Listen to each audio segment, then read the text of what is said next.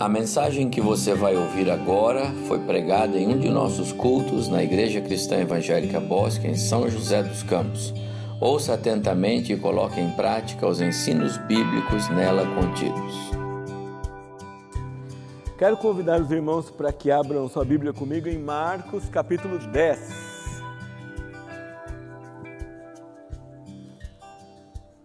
Eu quero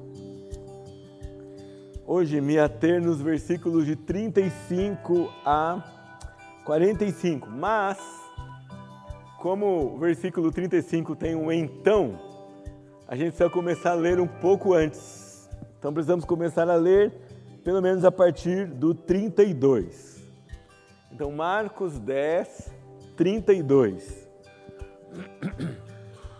Assentados como estão, os irmãos podem me acompanhar na leitura deste texto. Marcos 10, a partir do 32. Estavam a caminho, subindo para Jerusalém, e Jesus ia diante dos seus discípulos. Estes se admiravam e o seguiam tomados de apreensões. E Jesus, chamando outra vez os doze para um lado, começou a revelar-lhes as coisas que deviam acontecer com ele, dizendo: Eis que subimos para Jerusalém, e o filho do homem será entregue aos principais sacerdotes e aos escribas. Eles vão condená-lo à morte e entregá-lo aos gentios. Vão zombar nele, cuspir nele, açoitá-lo e matá-lo. Mas depois de três dias ressuscitará. Então, se aproximando dele Tiago e João, filho de Zebedeu, se aproximaram dele Tiago e João, filhos de Zebedeu, dizendo: Mestre, queremos que o Senhor nos conceda o que vamos pedir. E Jesus lhes perguntou: O que querem que eu lhes faça? E eles responderam: Permite-nos que na sua glória nos assentemos, um à sua direita e o outro à sua esquerda. Mas Jesus lhes disse: Vocês não sabem o que estão pedindo. Será que podem beber o cálice que eu bebo ou receber o batismo com que eu sou batizado? E eles responderam: Podemos. Então Jesus lhes disse: Vocês beberão o cálice que eu bebo e receberão o batismo com que eu sou batizado. Quanto a sentar à minha direita ou à minha esquerda, não me compete concedê-lo, pois é para aqueles a quem está preparado. Quando os outros dez discípulos ouviram isso, começaram a ficar indignados com Tiago e João. Mas Jesus, chamando todos para junto de si, disse: Vocês sabem que os que são considerados governadores dos povos os dominam e que os seus maiorais exercem autoridade sobre eles. Mas entre vós não é assim. Pelo contrário, quem quiser tornar-se grande entre vocês, que se coloque a serviço dos outros. E quem quiser ser o primeiro entre vós, que seja o servo de todos. Pois o próprio Filho do Homem não veio para ser servido, mas para servir e dar a sua vida em resgate por muitos. Amém? Esse texto é muito curioso. E se eu tivesse que dar um título para essa mensagem hoje, eu daria João e Tiago ou eu e você? Obrigado. João e Tiago ou eu e você? Porque a gente lê essa história e fica um pouco indignado com João e Tiago. Mas a minha pergunta é: se nós estivéssemos no lugar deles, será que nós agiríamos diferente, de maneira diferente? Ou será que nós repetiríamos aquilo que eles fizeram e que está registrado aqui na história do Evangelho de Marcos. É no mínimo curioso que Jesus anuncia para eles o sofrimento que ele vai passar. E, e, por mais que Jesus fosse perfeito e tivesse todo o controle da situação, ele sentia como homem a agonia antecipada dos seus sofrimentos. Nós vemos isso quando ele vai orar ao jardim, no jardim e diz, né, vai orar a Deus no jardim e diz: Senhor, passa de mim esse cálice, contanto que não seja a minha vontade, mas a sua. E ele ali, então, sua gotas de sangue por conta disso, né? tem gotas de sangue. é, no seu corpo. Mas ele acaba de falar sobre isso. Se você não conhecesse a história, você ia pensar assim quando lê o versículo 35. Então, aproximando-se deles, Tiago e João, filhos de Zebedeu, disseram assim: Senhor, estamos juntos, nós vamos com o Senhor até o último minuto. O Senhor não vai sofrer sozinho. Eu, pelo menos, quando estava lendo esse texto, esperava que essa fosse a reação de Tiago e João, que eles se oferecessem para consolar Jesus, que eles se oferecessem para dar suporte a Jesus nesse momento em que ele anuncia a parte final do seu ministério de dor e sofrimento. Mas, surpreendentemente, não é isso que eles fazem. Eles não falam a Jesus, Senhor, é isso mesmo, mas Deus vai dar força para o Senhor suportar a sua missão. Senhor, nós vamos estar aqui com o Senhor até o fim. Eles não anunciam isso para Jesus. Pelo contrário, eles fazem um pedido completamente inusitado. E do ponto de vista da prudência, completamente displicente. Eles dizem assim para Jesus: Senhor, nós queremos que o Senhor faça o que nós vamos pedir. Eles não dizem assim, Senhor, será que o Senhor pode fazer o que nós vamos pedir? É como se eles estivessem dizendo assim: nós queremos que o Senhor faça um compromisso conosco. O que a gente vai falar agora, o Senhor vai dizer sim. Não era uma opção, não era uma pergunta, não era um pedido é, humilde, mas era uma, quase que uma convocação. Mais ou menos eles diziam assim: nós estamos certos de que nós que nós vamos pedir é justo. E nós estamos certos do que aquilo que nós vamos pedir deve acontecer. Então nós vamos pedir e o Senhor fala assim: certo? E Jesus diz para eles: primeiro, vocês vão me dizer o que é que vocês querem. Depois, eu posso responder para vocês se eu vou fazer isso ou não. Mas vocês precisam dizer o que é que está na cabeça de vocês. O que é que vocês estão pensando? Logo de cara aqui, nós podemos olhar para nós e, e pensar quantas vezes nós nos colocamos nessa mesma situação. De dizer para o Senhor: Senhor, eu quero que o Senhor faça aquilo que eu vou pedir. E algumas vezes nós damos para Deus as nossas credenciais, certo? Senhor, eu tenho sido fiel mesmo no meio da infidelidade daqueles que me cercam. Senhor, eu dou dízimo e cesta todo mês na igreja. Senhor, eu cumpro todas as minhas escalas no serviço. Senhor, eu fui abandonado pela minha família quando eu me converti. Olha aqui o meu currículo. O Senhor precisa é, atender a minha oração com um pedido afirmativo. O texto não fala para nós o que, que levou Tiago e João a, a fazer esse pedido para o Senhor. No entanto, na história paralela, a gente percebe que a mãe dele estava envolvida, envolvida nisso. No texto dos outros evangelhos, ela aparece para fazer esse pedido a Jesus. E nos relatos da crucificação, os evangelistas nos dão a entender que ela era, a mãe deles era Salomé, a irmã de Maria, mãe de Jesus.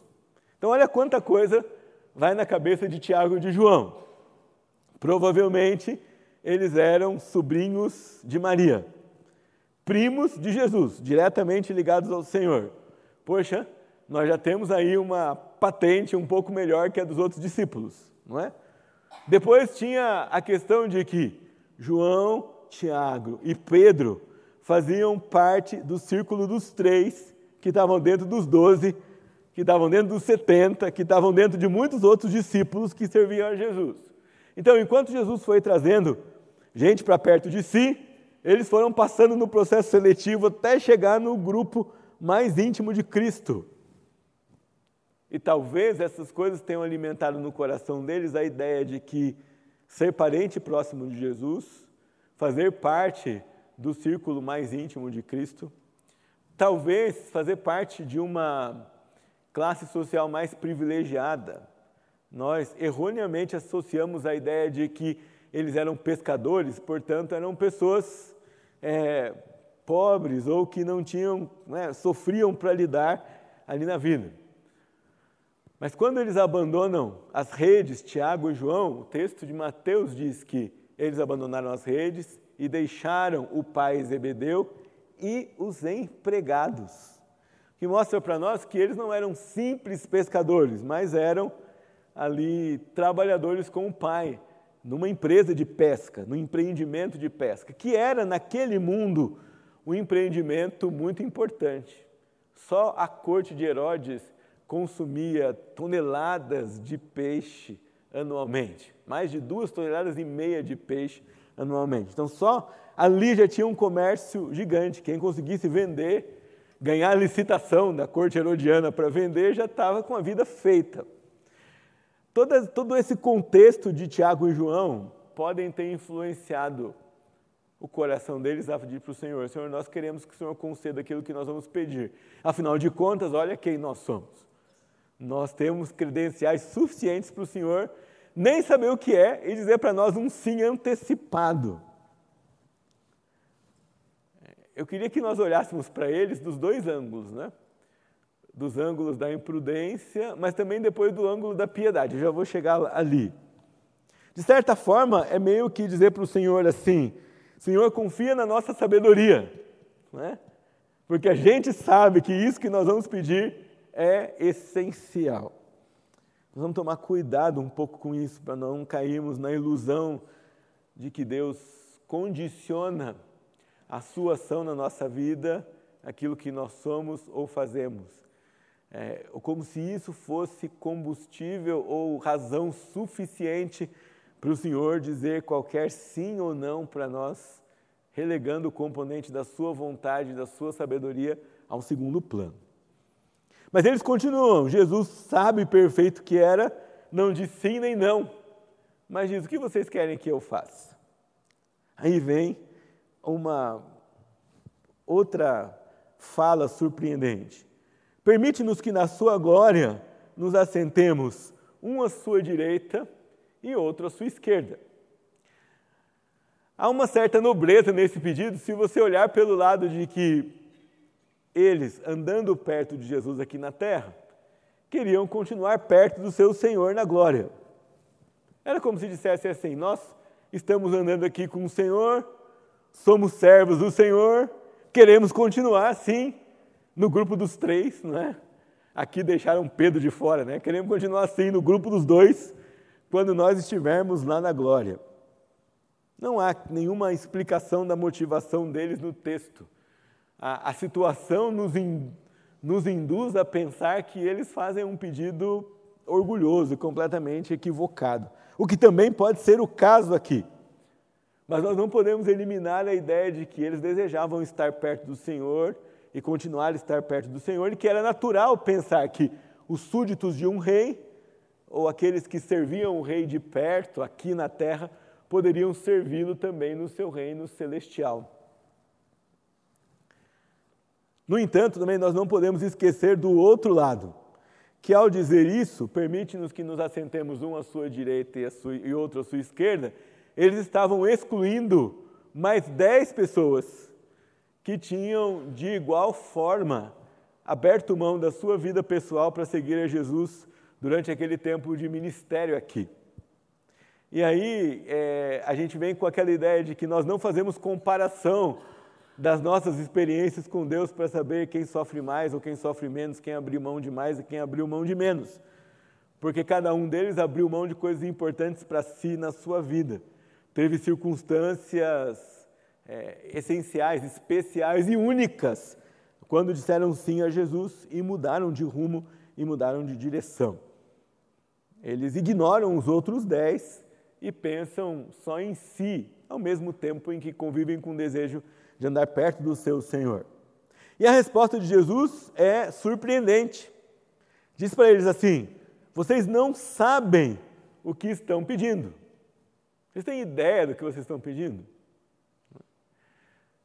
Talvez se nós estivéssemos no lugar de Jesus, nós ficaríamos muito decepcionados.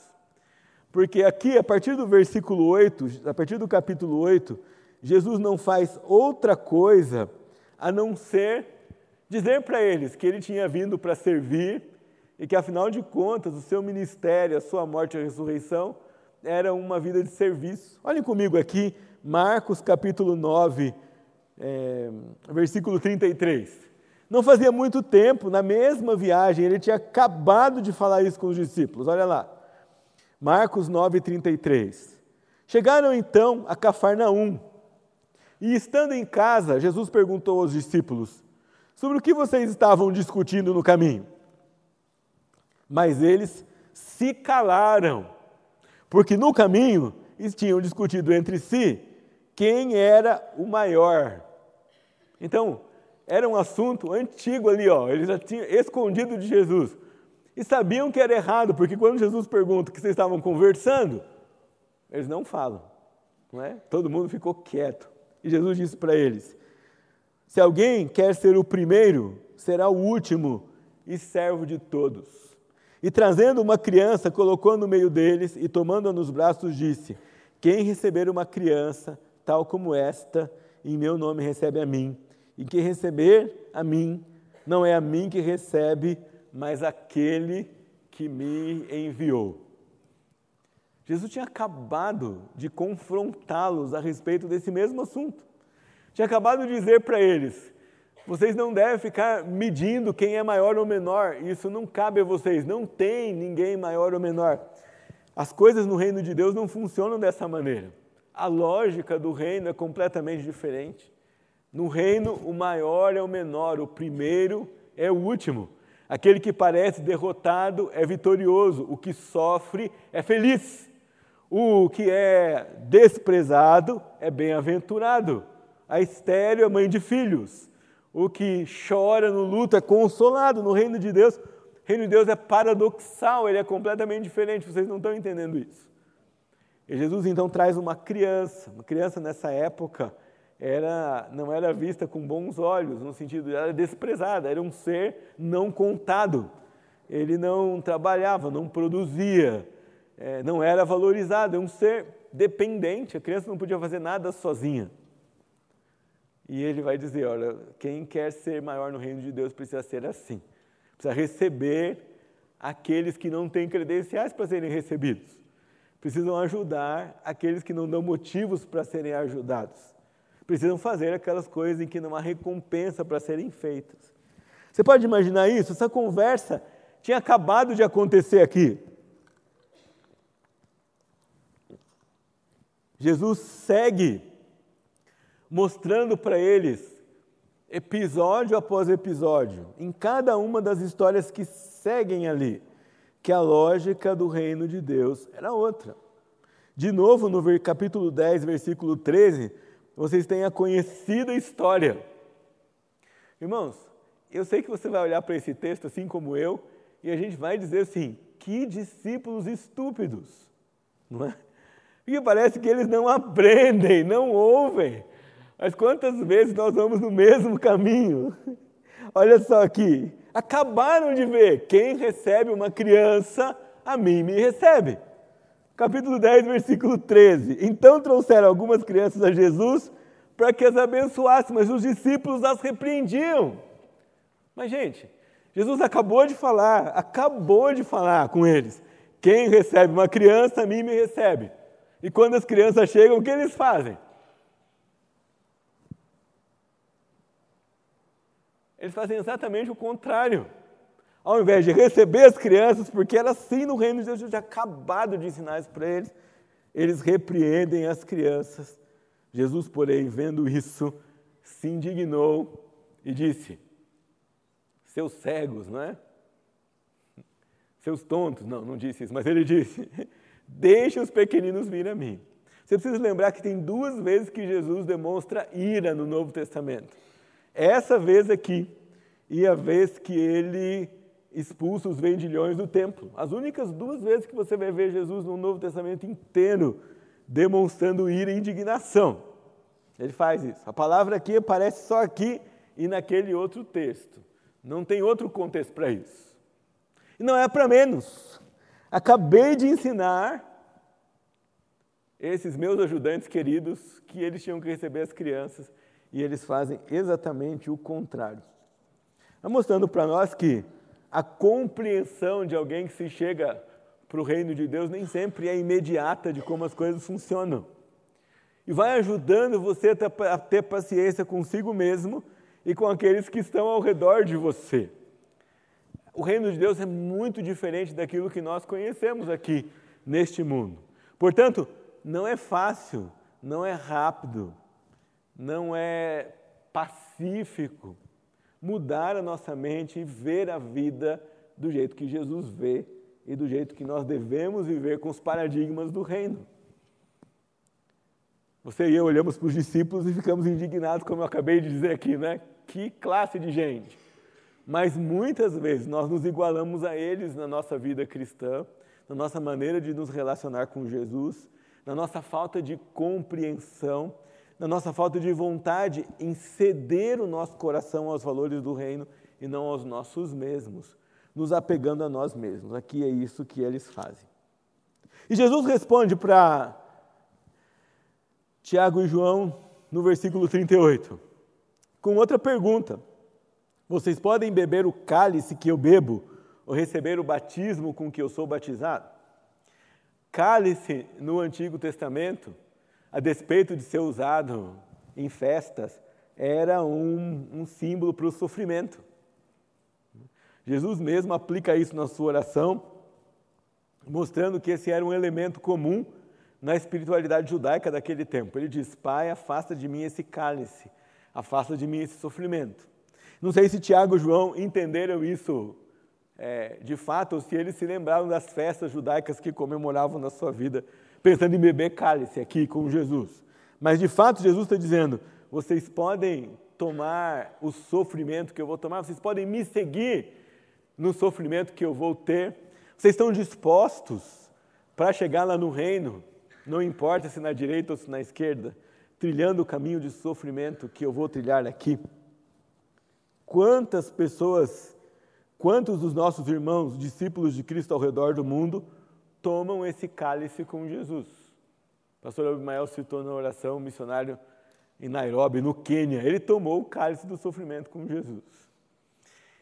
É diferente porque a morte do Senhor Jesus e o sofrimento do Senhor Jesus era substitutivo. Não é? Ele deu a vida para que nós pudéssemos ter vida voluntariamente. Nós podemos seguir os seus passos, nós podemos entregar a nossa vida para que outros tenham vida, para que outros ouçam do Evangelho. É o caso desses missionários que vão para lugares perigosos e às vezes perdem a sua vida ou sofrem por causa de Jesus. Mas a morte desses missionários, ou a sua morte e a minha morte, se for nessas circunstâncias, não é uma morte substitutiva. Nesse ponto, mesmo imitando a Jesus, nós não seguimos exatamente, ou não podemos seguir exatamente os seus passos.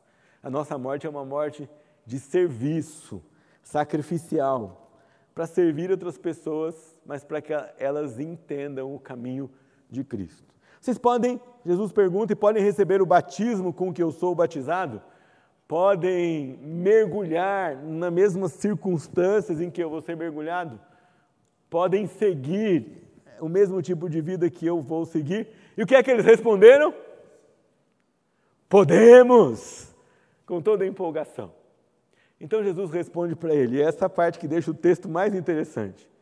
Vocês beberão o cálice que eu bebo e receberão o batismo que eu vou receber.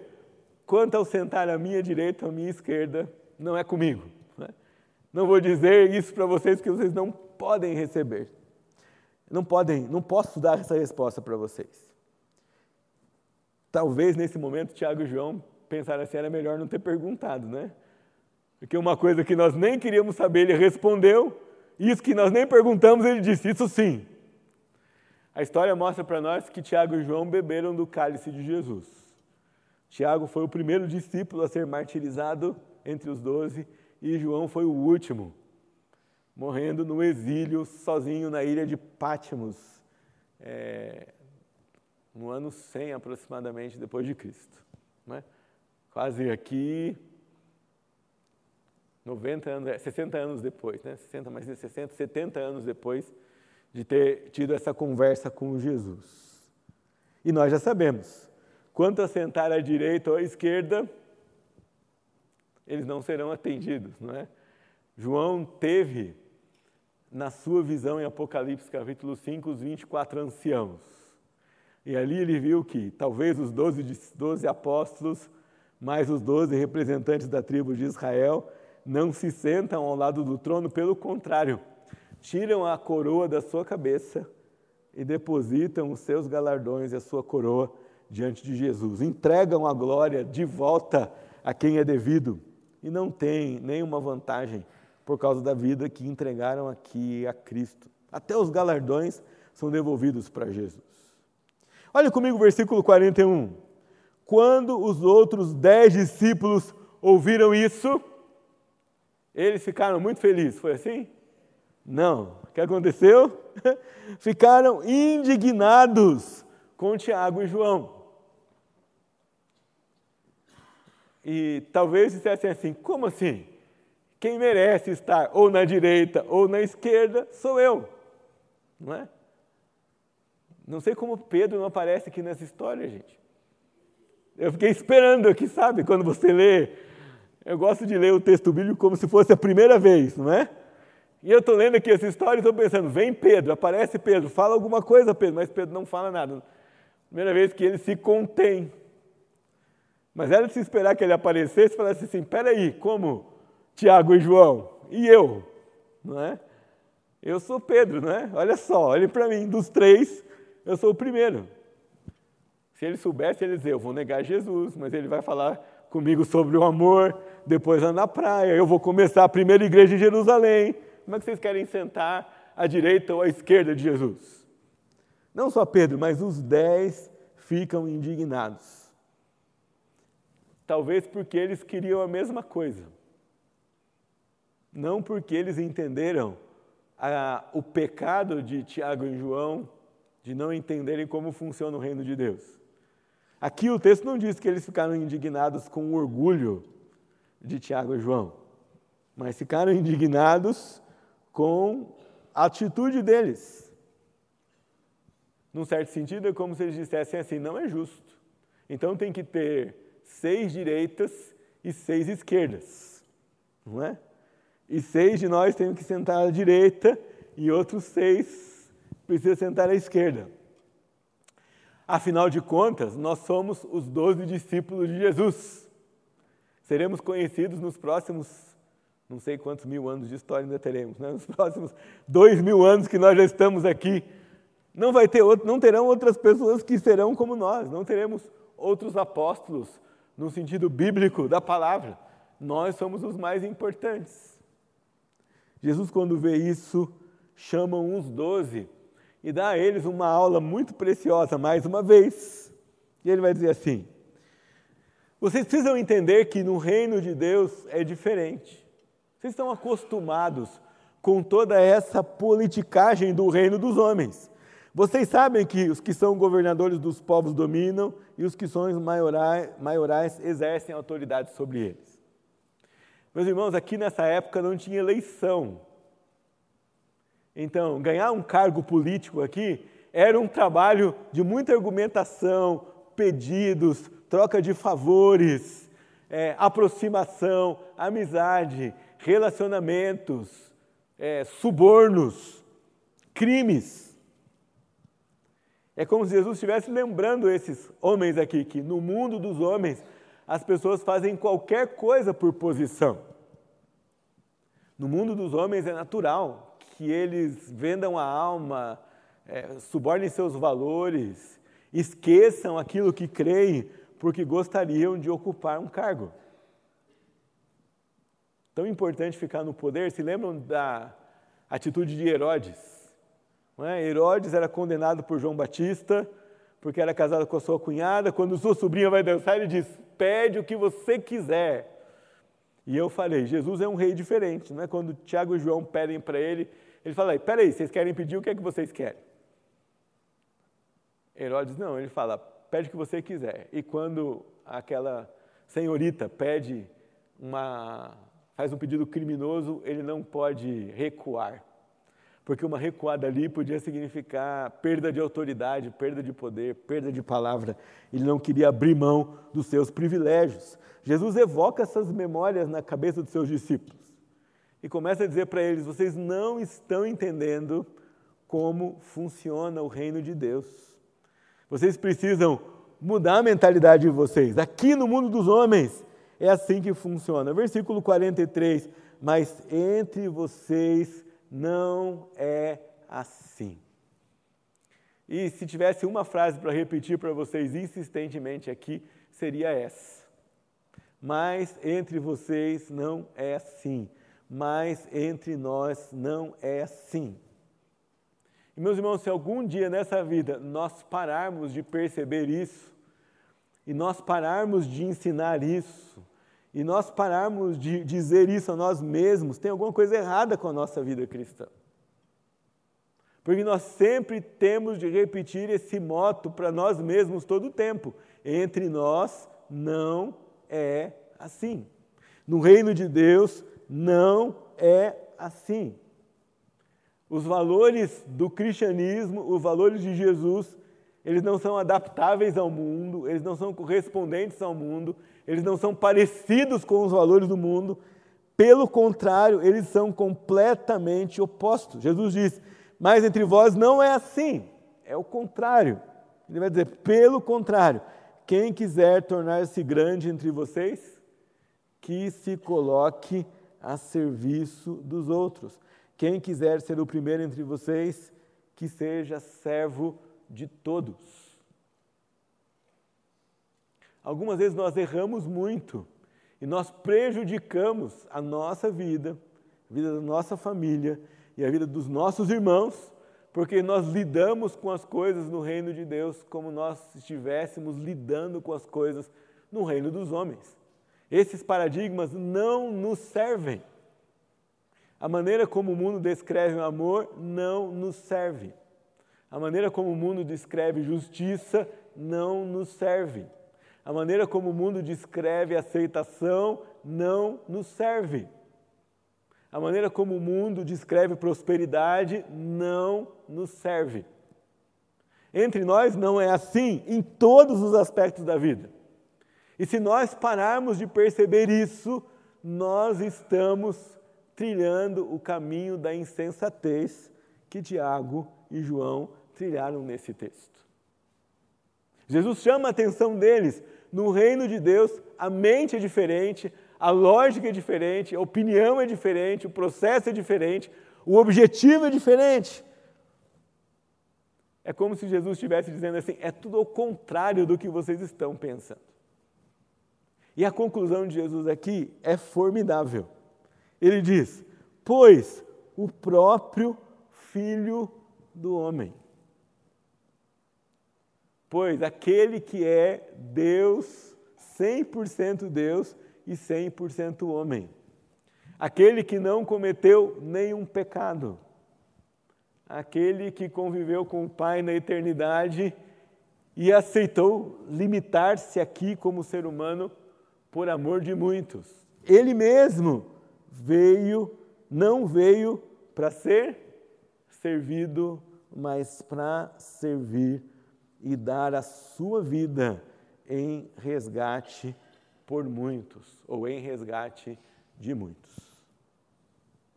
Queria que você pensasse um pouco aqui na sua vida dentro desse contexto.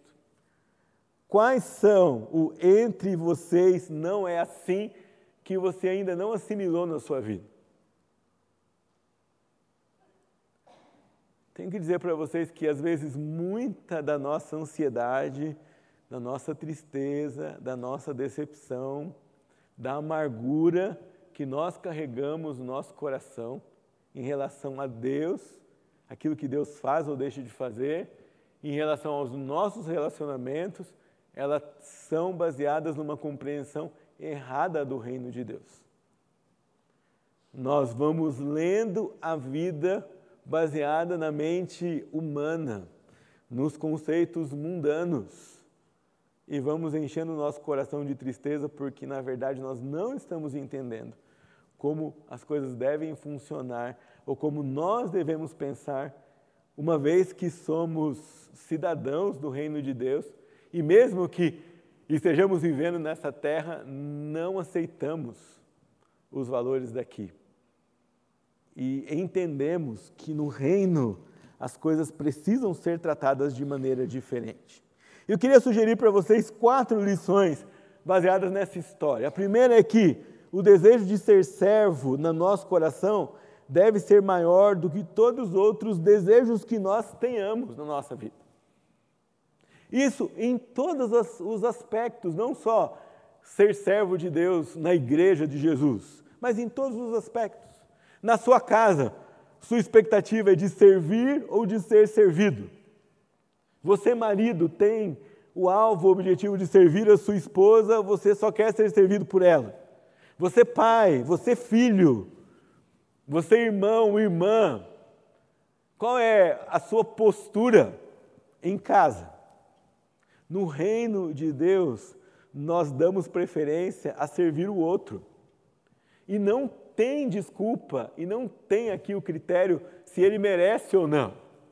Aqui não diz sirva aqueles que são bons com você, ou sirva aqueles que é, merecem, ou sirva aqueles que passam no teste e no critério que você tem para servir os outros. Não existe isso. Se o próprio Jesus, odiado, renegado, humilhado, ele ofereceu a sua vida por resgate de muitos. Se o próprio Jesus na cruz perdoa um ladrão e diz para Deus: Senhor, perdoa os soldados que zombam de mim, jogam sortes na minha roupa, é, que fazem zombaria da minha vida, perdoa porque eles não sabem o, o que fazem. Se Jesus fez isso, porque nós achamos ou supomos que nós temos o direito de não fazer. Se você pensar, diversas atitudes do Evangelho recomendadas a nós são atos de serviço.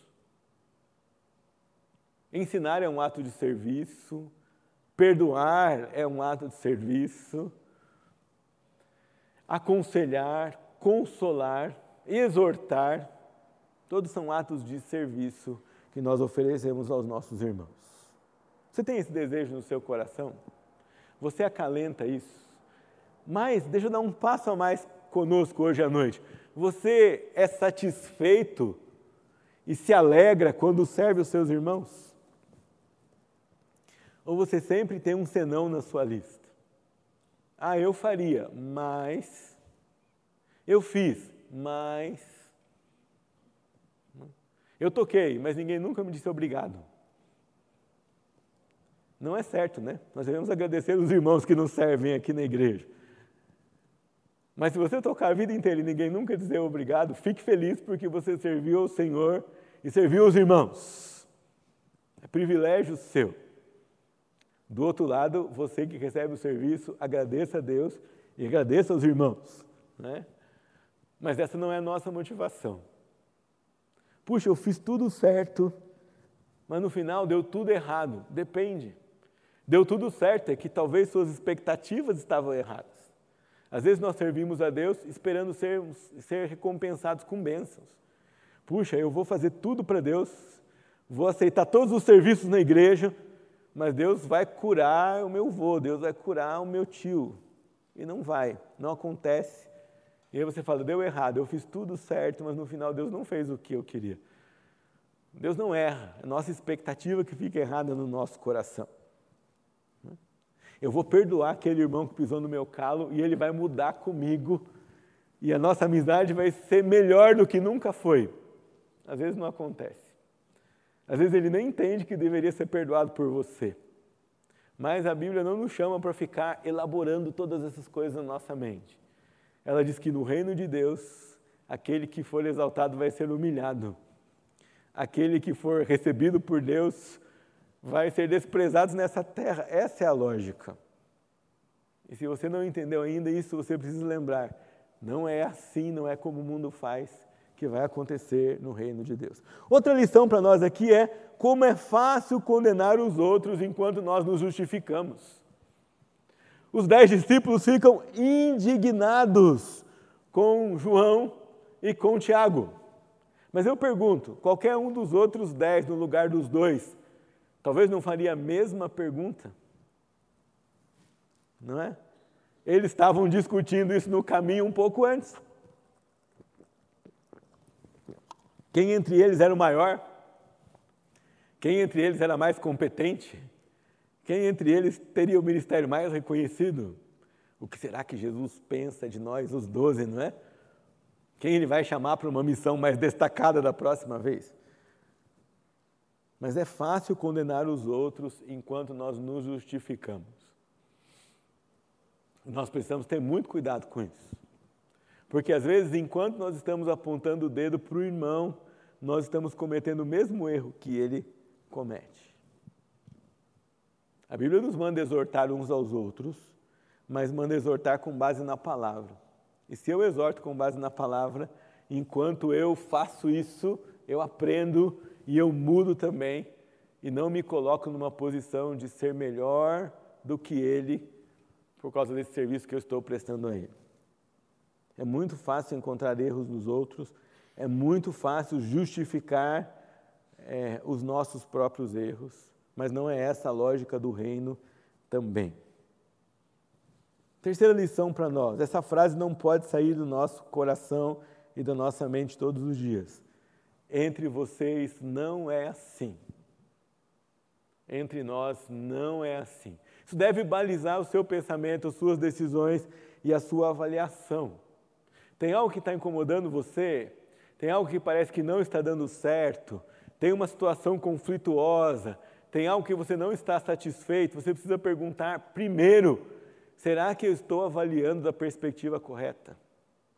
Porque às vezes nós estamos avaliando a dimensão espiritual da nossa vida e a nossa vida como cidadãos no reino de Deus por critérios muito empobrecidos de gente que não conhece a Deus e que não tem o objetivo de honrar a Deus com a sua vida.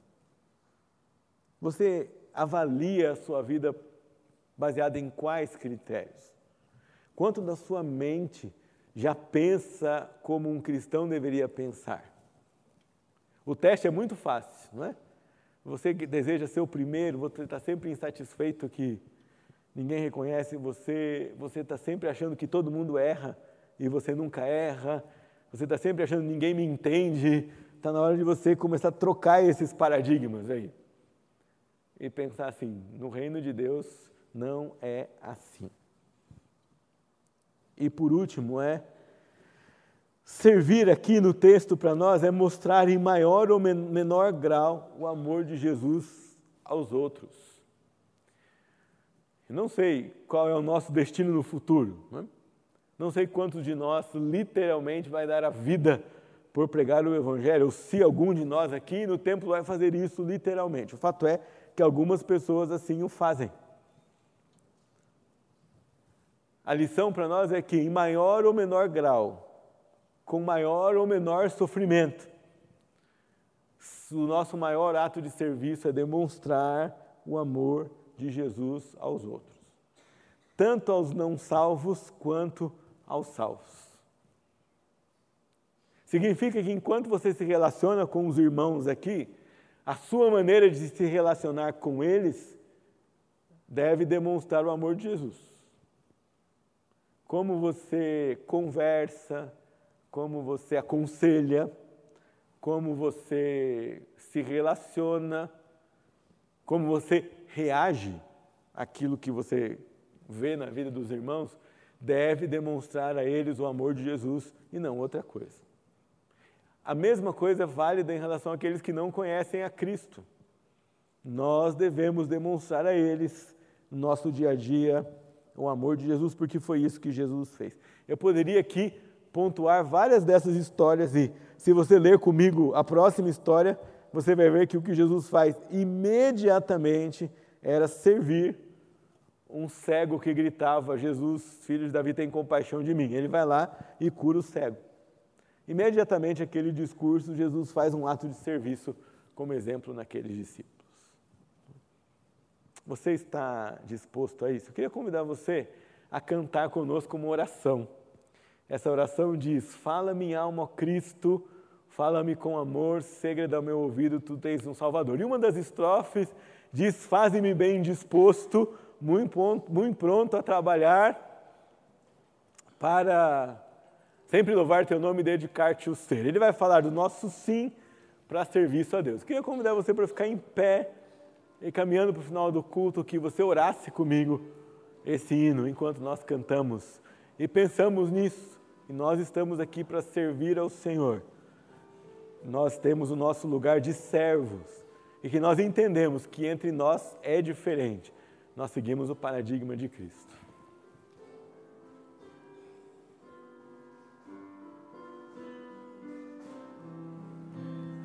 Fala minha alma, ó Cristo, fala-me com amor, segreda com ternura, eu sou teu Salvador.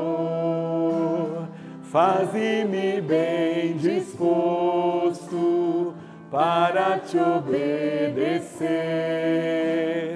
sempre louvar teu nome e dedicar-te o ser. Faze-me ouvir bem manso, em suave murmurar. Na cruz verti meu sangue para te libertar. Fala-me cada dia, fala com terno amor, segredo ao meu ouvido, tu tens um Salvador. Fala-me sempre, ó Cristo, dá-me orientação concede-me alegria e gozo em oração. Faze-me consagrado, muito pronto a trabalhar para o reino eterno, a vinda abreviar.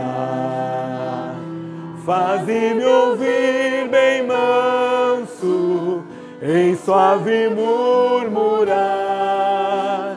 Na cruz verti meu sangue para te libertar.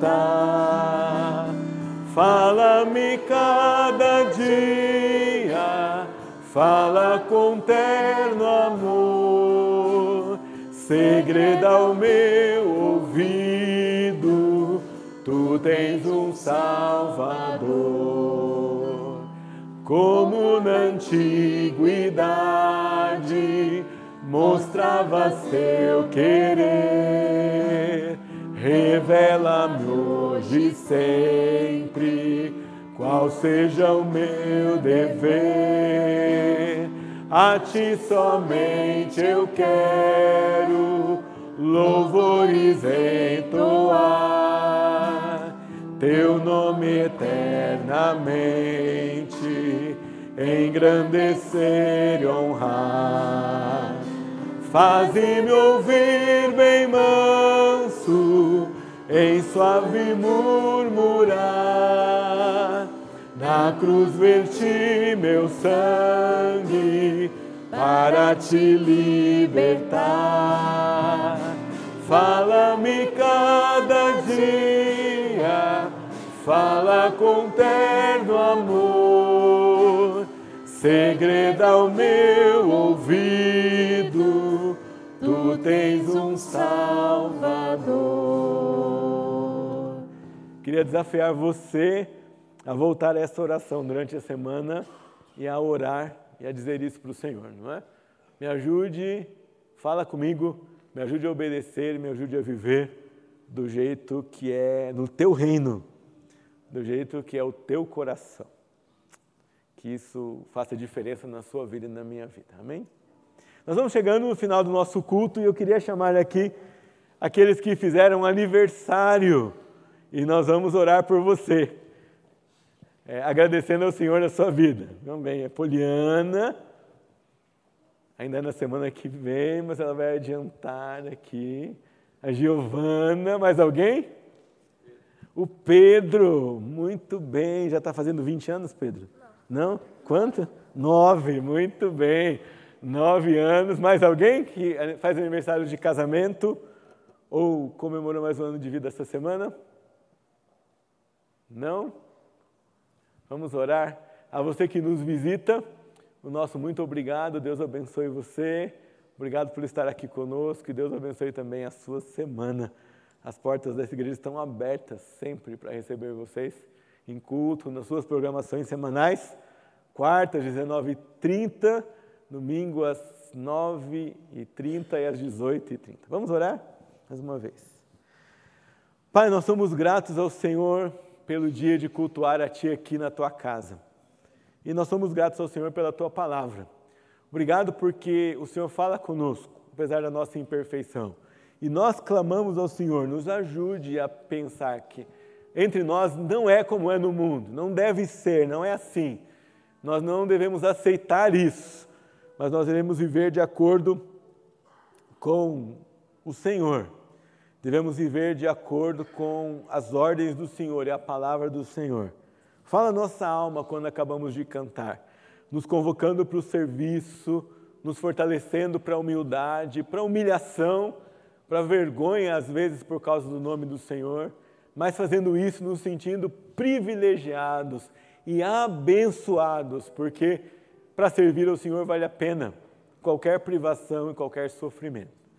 Isso não é fácil para nós, mas nós pedimos ao Senhor, concede-nos a graça de entender o que é servir ao Senhor enquanto caminhamos aqui nesta terra.